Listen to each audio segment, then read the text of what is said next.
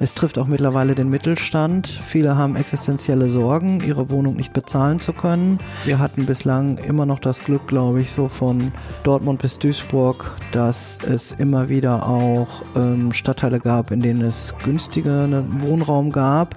Aber natürlich gibt es ähm, Entwicklungen, die wir mit Sorge betrachten. Die Wirtschaftsreporter. Der Podcast aus NRW.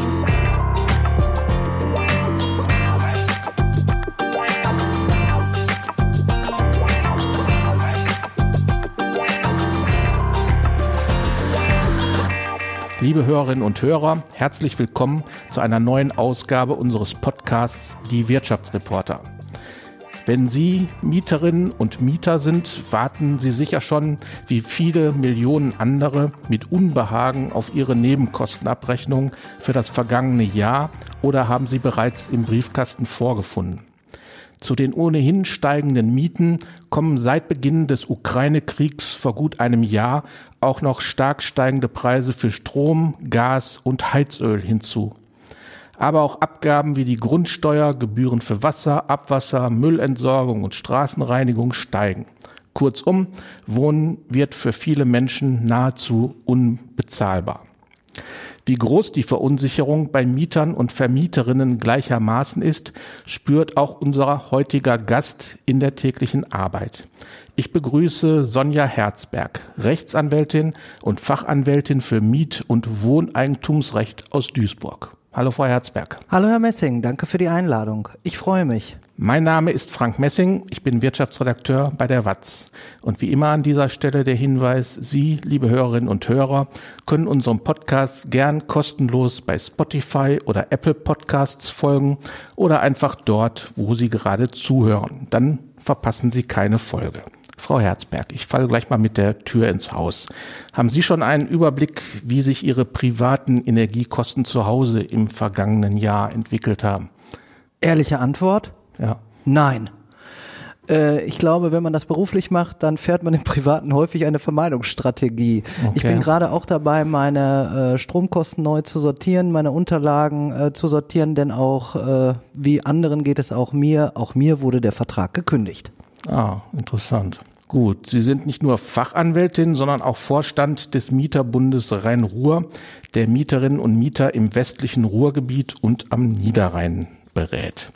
Haben Sie im Moment besonders viel zu tun und steigen Ihre Mitgliederzahlen? Ja, wir haben immens viel zu tun. Die Verunsicherung bei Mieterinnen und Mietern ist immens. Haben wir so in den zurückliegenden Jahren doch auch sehr mit ähm, ja, Mitgliederrückgängen äh, zu kämpfen gehabt. In der Regel gar nicht, weil die unzufrieden waren, sondern aufgrund der Überalterung, weil uns die Mieterinnen und Mieter einfach wegstarben, die Mitglieder ähm, kommen jetzt unheimlich viele Menschen zu uns aus allen Schichten, muss man dazu sagen, ähm, sind besorgt, haben Angst, reichen uns die Nebenkostenabrechnungen ein, äh, ja, brauchen unheimlich viel, auch emotionale Unterstützung, viel mehr als nur eine nüchterne juristische Prüfung ihrer Abrechnung. Mhm.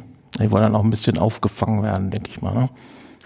Definitiv. Und wir spüren, dass aus der Verunsicherung und auch der Überforderung über all das, was seit Monaten auf uns einprasselt, auch manchmal Wut äh, entsteht und die versuchen wir abzufedern. Wir versuchen die Menschen aufzubauen, auch die positiven Dinge, die in den letzten Monaten ähm, gesetzlich verabschiedet wurden, die Hilfspakete mhm. zu erläutern.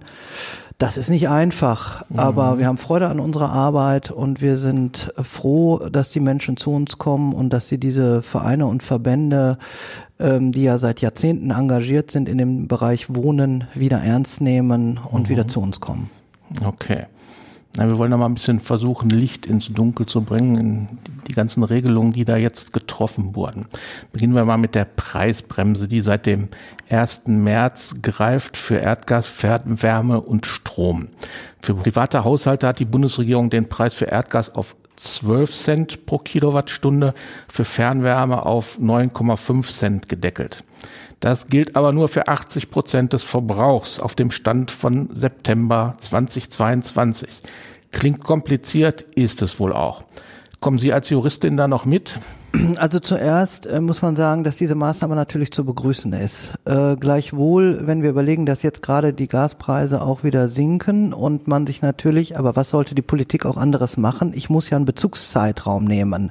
Ja, dass man dann eben auf 22 äh, zurückgegriffen hat, das wird wahrscheinlich auch anders gar nicht möglich gewesen sein. Äh, ich denke, den Vorwurf kann man der Politik nicht machen. Gut ist, dass wir die Preisbremse haben und wie sie sich im Einzelnen auswirken wird, werden wir sehen. Ja. Äh, die Energieversorger, die Stadtwerke sind ja gerade dabei, die Neuberechnung der monatlichen Abschläge äh, zu kalkulieren. Und wie wir äh, recherchiert haben, sind die damit gar nicht nachgekommen. Es gibt große Verzögerungen. Ähm, haben Sie da einen Überblick, ob inzwischen alle Mieterinnen und Mieter ihre neuen Bescheide erhalten haben?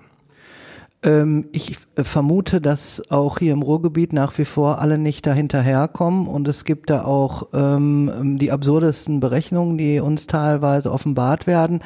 Ich muss nur insofern eine Einschränkung machen. Wir als Mieterverein, wir agieren natürlich in erster Linie im Verhältnis Vermieter-Mieter. Mhm. Ja, so dass uns die äh, Mieterinnen und Mieter die Stromrechnungen zum Beispiel nicht zur Prüfung vorlegen. Das machen sie häufig ja. über die Verbraucherzentrale NRW, die da, äh, denke ich, einen hervorragenden Job macht, äh, um einfach mal ähm, kalkulieren zu können, sind die Verbräuche realistisch, sind die Abschläge realistisch. Wir kaprizieren uns ja in erster Linie wirklich auf das Thema Betriebs- und Heizkosten. Mhm. Okay. Wie können denn Verbraucherinnen und Verbraucher überhaupt überprüfen, äh, ob dieser neue Bescheid, der da jetzt im Briefkasten liegt, schlüssig ist, ob der richtig ist? Ähm, welche Möglichkeiten hat man da? Ja, man hat sicherlich die äh, Möglichkeit, das prüfen zu lassen, auch anhand der Vorjahresabrechnung. Die würde ich mir, glaube ich, immer einmal anschauen. Wie war denn mein Durchschnittsverbrauch der letzten Jahre? Äh, kann das passen mit den Kilowattstunden, die dort unterstellt werden?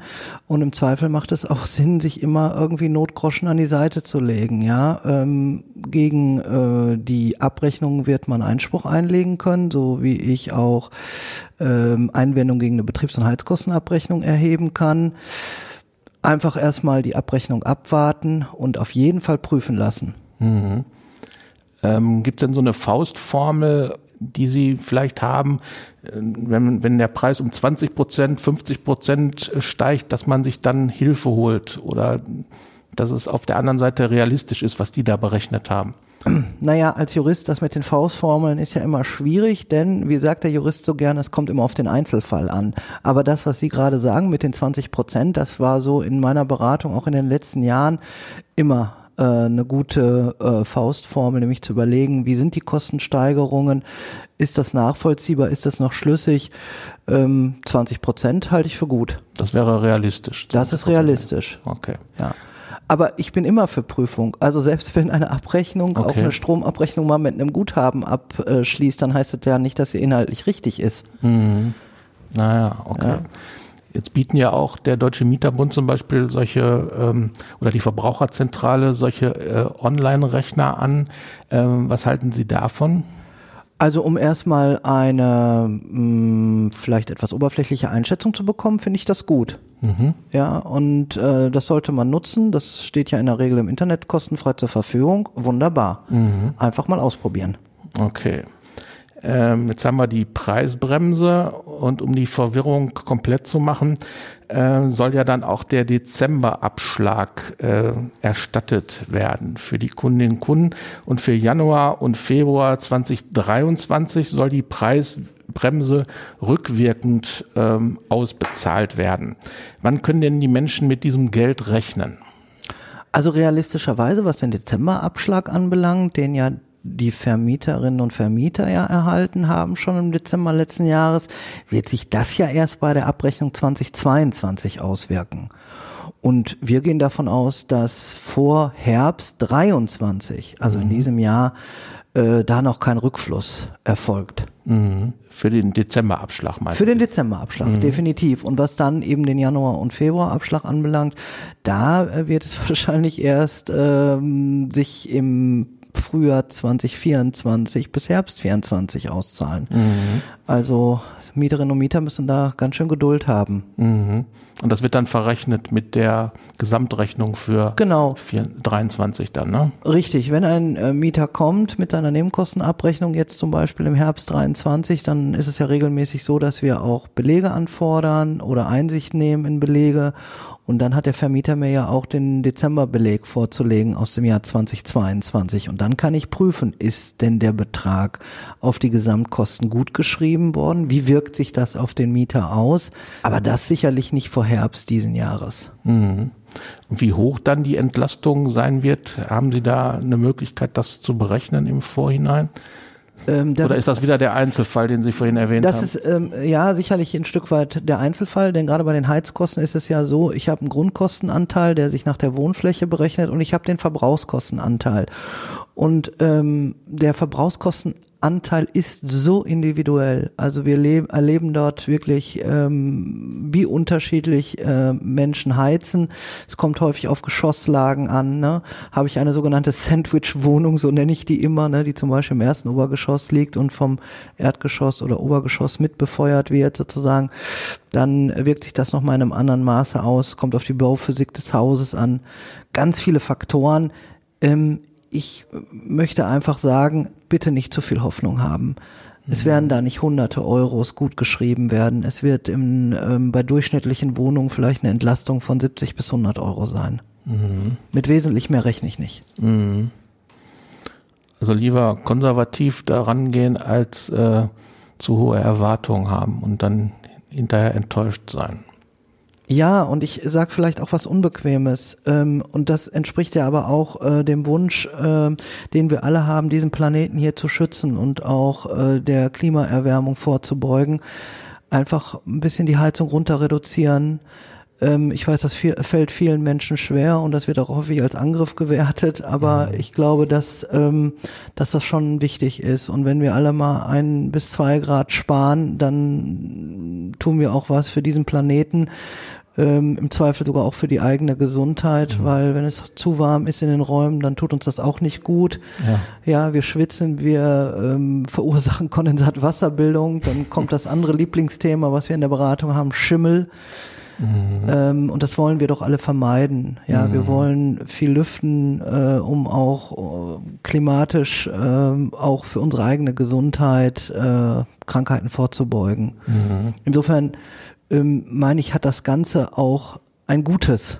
Es Ja. regt uns alle zum Sparen an und auch weiterhin zum Bewahren dieses Planeten. Ja, denn die Preise werden ja weiterhin steigen oder auf einem hohen Niveau bleiben. Wir werden ja nicht mehr auf das Vorkriegsniveau zurückkommen, das sagen ja alle Experten. Ne? Inwiefern sich Unternehmen bereichern an diesen hohen Kosten, ist ja ein ganz anderes Thema. Ja. Ja, ähm, aber äh, das werden wir so in der Einzelberatung nicht anprangern können oder ne, wir müssen, wir können nur mit dem umgehen, was uns vorgelegt wird Ja, sozusagen. ja, klar. So, jetzt haben wir gerade über die Preisbremse gesprochen.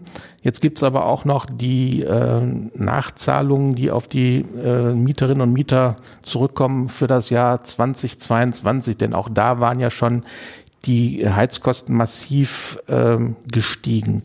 Wer nicht rechtzeitig die Abschläge erhöht hatte, erlebt mit der Nebenkostenabrechnung womöglich jetzt eine böse Überraschung.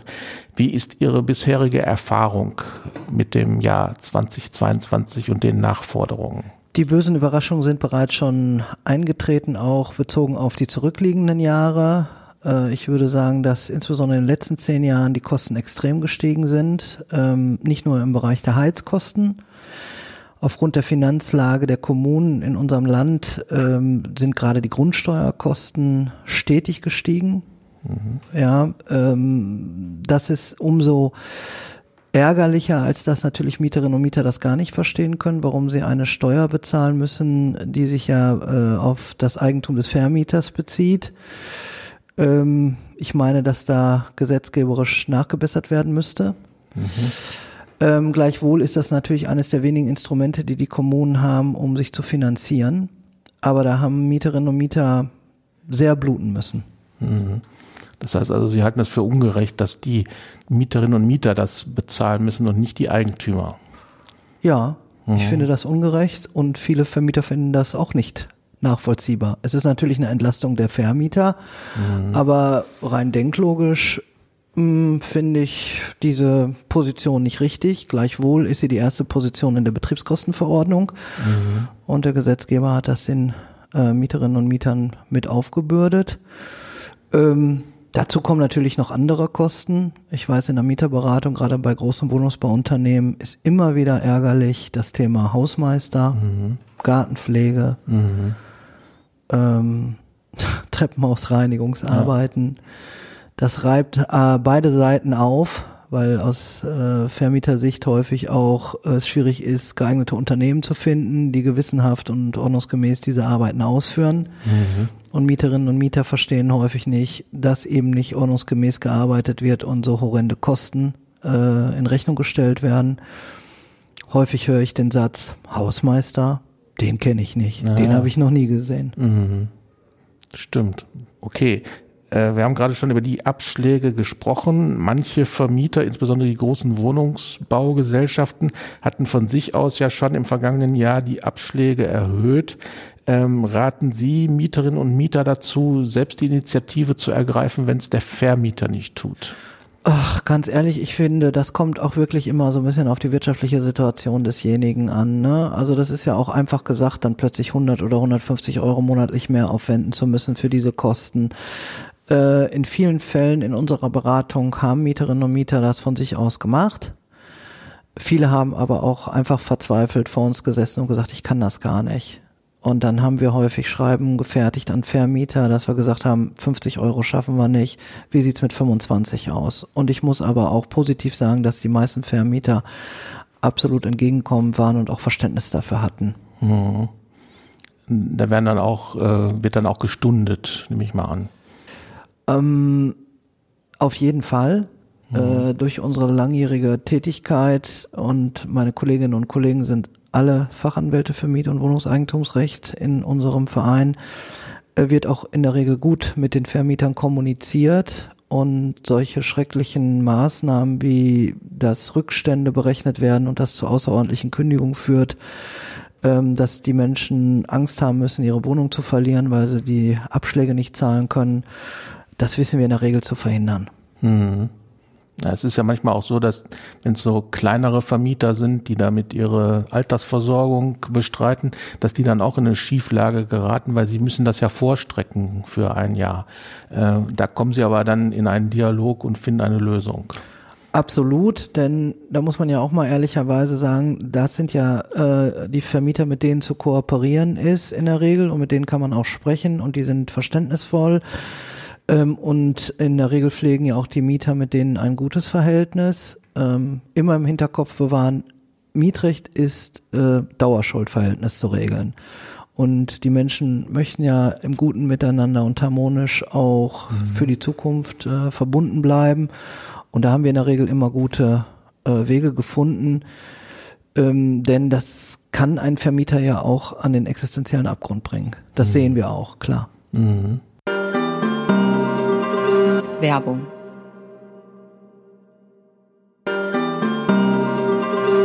Werbung Ende. So, über die Nebenkostenabrechnung und äh, Betriebskosten haben wir jetzt gesprochen.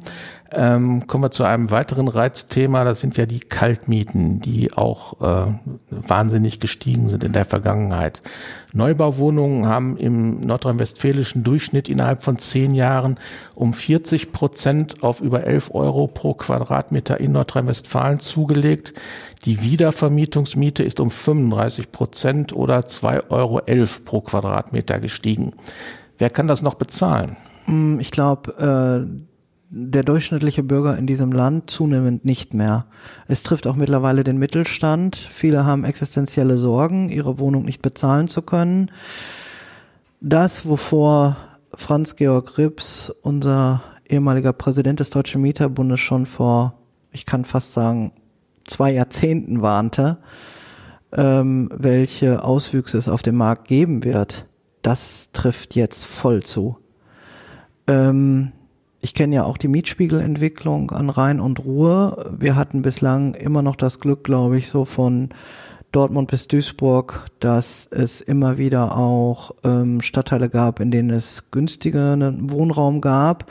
Wir haben eine äh, starke Kraft der Genossenschaften noch in den Kommunen, die in der Regel auch ein Garant dafür sind, dass diese Auswüchse nicht erfolgen, dass man trotz Modernisierungsmaßnahmen, architektonisch ansprechenden Sanierungen oder auch Neubau immer den Blick äh, für die finanzielle Situation der äh, Mieterinnen und Mieter hat. Aber natürlich gibt es ähm, Entwicklungen, die wir mit Sorge betrachten. Mhm. Sie haben den Mietspiegel gerade angesprochen. Vielleicht können Sie kurz unseren Hörerinnen und Hörern erläutern, wie der zusammengesetzt wird. Der gilt ja immer für eine Kommune, ne?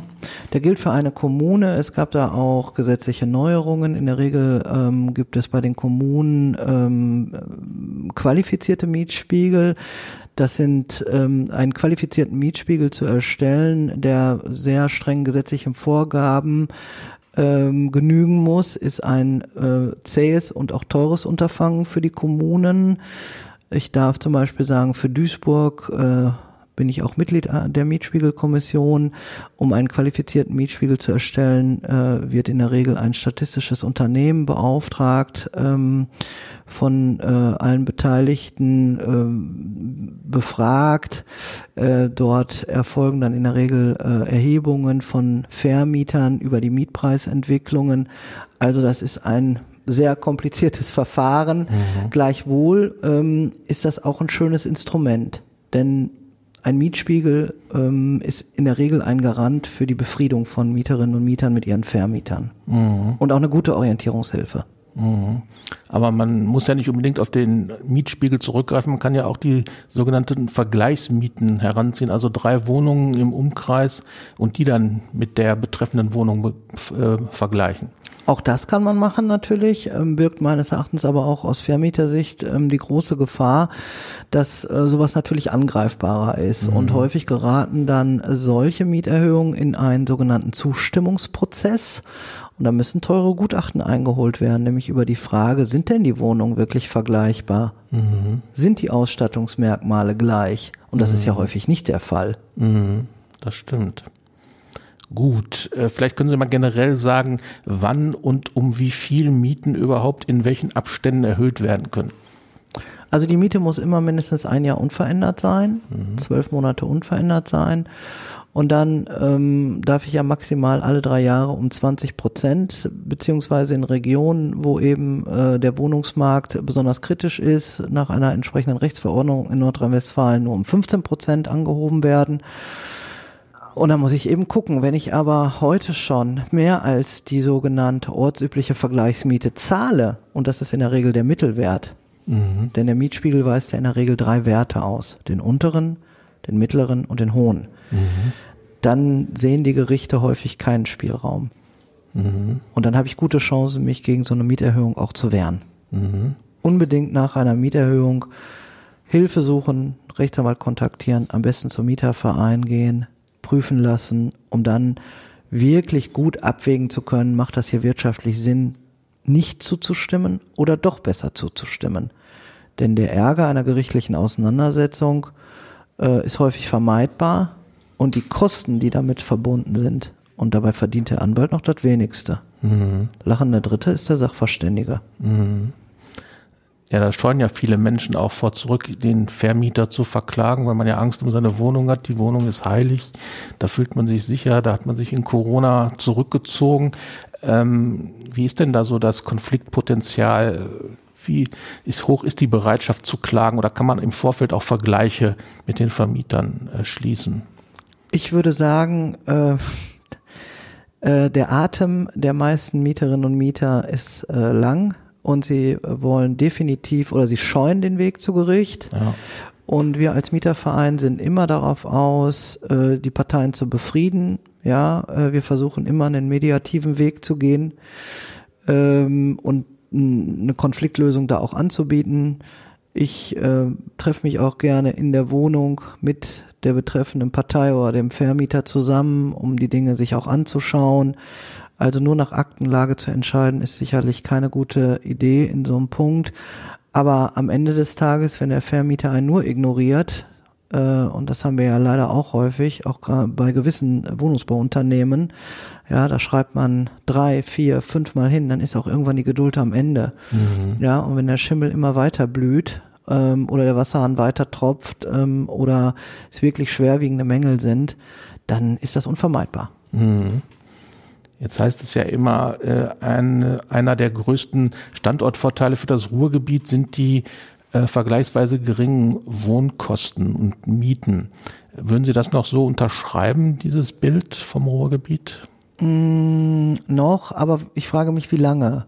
Mhm. Ja, es gibt sicherlich noch ähm, gute Mieten und ich habe hier noch äh, die Möglichkeit, äh, Ersatzwohnraum zu finden, aber immer weniger.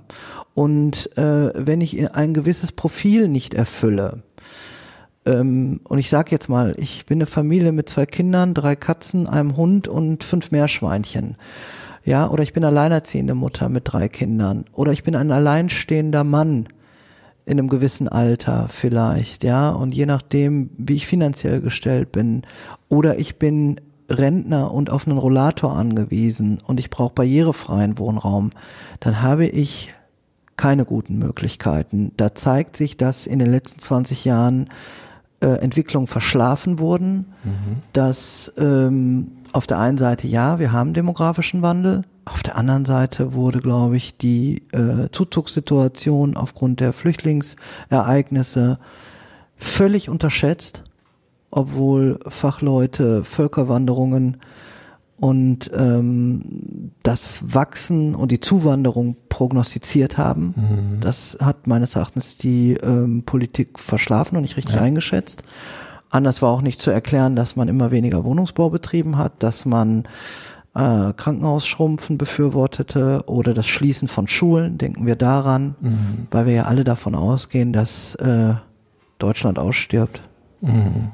Und das ist ja so nicht, erfreulicherweise. Und jetzt merken wir auf einmal, ach du Schreck, gerade in die Schulen wurde nicht investiert, die fallen auseinander, auf einmal äh, wachsen die, die Schülerzahlen wieder und, und, und. Aber wir haben Lehrkräftemangel, wir haben Ärztemangel. Äh, selbst ich in meiner Profession sehe, es, wir haben keine Auszubildenden, die sich bewerben. Mhm. Ja, äh, hm. der Deutsche Richterbund äh, beklagt, dass demnächst auch eine Welle von pensionierten Richterinnen und Richtern kommen wird. Mhm. Und das ist schlichtweg traurig. Mhm. Ja, Prognosen müssen nicht immer eintreten. Ne? Manchmal ist die Wirklichkeit dann etwas rauer. Kommen wir nochmal zum Klimaschutz. Wir wollen ja die Klimaziele erreichen, Klimaneutralität bis 2045. Da tragen die Wohngebäude eine große Rolle zu bei. Ältere Häuser brauchen neue Heizung, Fenster, Dächer, eine Fassadendämmung. Das alles kostet viel Geld. Welche Kosten kommen da auf die Mieterinnen und Mieter Ihrer Meinung nach zu und was darf umgelegt werden auf die Miete? Ja, ähm, das ist ja eine weitere Möglichkeit, die Miete anzuheben, ähm, wenn der Vermieter eine umfangreiche Modernisierung durchführt. Wichtig ist immer, wenn er dabei instand setzt, also wenn zum Beispiel die Heizungsanlage kaputt war, ja, dann dürfen natürlich Reparaturmaßnahmen nicht mit in die Mieterhöhung berechnet werden. Mhm. Äh, das ist ganz genau zu prüfen. Der Vermieter hatte auch ein strenges Verfahren einzuhalten, wenn er später ähm, diese Modernisierungskosten auf den Mieter umlegen möchte. Muss das entsprechend ankündigen. Der Mieter kann gegebenenfalls Härtegründe geltend machen weil ihm zum Beispiel die Maßnahmen in seiner Wohnung unzumutbar sind oder er kann auch wirtschaftliche Härtegründe geltend machen. Auch da kommt es ziemlich auf den Einzelfall an. Und Mieterinnen und Mieter sollten, sobald der Vermieter sie anschreibt, er beabsichtigt zu modernisieren, sich Hilfe holen und sich beraten lassen. Mhm. Ich hatte auch ähm, letztens eine Dame in der Beratung, äh, da hat der Vermieter ganz umfangreiche Maßnahmen beabsichtigt, ähm, und es stand im Raum, dass ich die Miete um 180 Euro erhöhen würde. Und da hat die Dame, die von sich selber sagte, ich bin eigentlich eine gut gestellte Rentnerin, mir geht's finanziell eigentlich gut, aber 180 Euro mehr für diese 60 Quadratmeter Wohnung ist mir zu viel. Mhm. Da werde ich mich jetzt auf die Suche nach einer neuen Wohnung begeben. Mhm. Und so wird es vielen gehen. Mhm. Das ist ja immer die Rede davon, dass man zwei bis drei Euro pro Quadratmeter dann umlegen kann bei der energetischen Sanierung. Genau, maximal acht Prozent der Modernisierungskosten, mhm. aber acht Prozent sind ja nicht acht Prozent von der bisherigen Nettomiete, sondern der Modernisierungskosten. Mhm. Und wir können uns ja vorstellen, wenn so ein umfangreiches Paket mal durchgeführt wird, da können dann mehrere hundert Euro aufgeschlagen werden. Also mhm. ähm, gleichwohl muss ich sagen, aus der Vergangenheit, viele Vermieter gucken ganz genau, was kann ich umlegen? Ist das realistisch? Ist das zumutbar? Welche Gegenwehr habe ich zu befürchten? Muss das wirklich sein? Und man macht es dann auch sukzessive. Also das kann ich nur aus meiner persönlichen Wahrnehmung sagen, dass viele das sehr, ähm, ich will nicht sagen sanft versuchen, äh, aber äh, sie wollen ihre Mieterinnen und Mieter damit auch nicht wirtschaftlich äh, überfordern. Mhm. Gleichwohl wollen sie natürlich ihre Bestände äh, entsprechend in Schuss bringen und weil sie sich dann natürlich auch schon wieder einen Marktvorteil erwarten. Mhm. Denn neu saniertes Bad, ja, oder neuer Anstrich oder äh, schalldichte Fenster, äh, das möchten wir ja auch alle haben in unseren Wohnungen. Ja, klar. Ähm, abschließend noch ein Blick auf die auf die Wärmepumpen, die ja jetzt im Moment in, in aller Munde sind. Ab 2024 sollen ja keine neuen Gas- oder Ölheizungen mehr eingebaut werden dürfen. Stattdessen äh, Wärmepumpen, die aber deutlich teurer sind als die bisherige Technik. Äh, erwarten Sie, dass durch diese Technikumstellung dann eine weitere Belastung auf Mieterinnen und Mieter zukommt? Ich kann das noch nicht ermessen äh, weil äh, wahrscheinlich im Zweifel der Einbau auch nicht vollumfänglich äh, an die Mieterinnen und Mieter weiterzureichen ist. Und ich würde mir da eher erhoffen, dass wir da aber auch Einsparungen von Heizenergie durcherleben, ja. durch diese regenerative Energie. Und insofern äh, würde ich das jetzt nicht als Schreckgespenst bewerten wollen. Mhm. Okay. Das heißt, es gibt also noch Hoffnung. Sie haben auf die Rechte der Mieterinnen und Mieter hingewiesen. Äh, es gibt die Möglichkeit, sich beraten zu lassen. Also es muss niemand die Flinte ins Korn werfen. Äh, ich danke Ihnen, Frau Herzberg, für Ihre Einschätzung, Ihre Zeit und die praktischen Tipps, die Sie mitgebracht haben. Vielen Dank. Ich habe zu danken. Das war der Podcast Die Wirtschaftsreporter. Liebe Hörerinnen und Hörer, wenn Ihnen die Folge gefallen hat, sagen Sie es bitte weiter. Wie immer freuen wir uns auf Ihr Feedback unter der E-Mail-Adresse wirtschaftsreporter.funkemedien.de. Auf Wiedersehen und bis zum nächsten Mal. Ihnen auch alles Gute. Danke, dass ich hier sein durfte.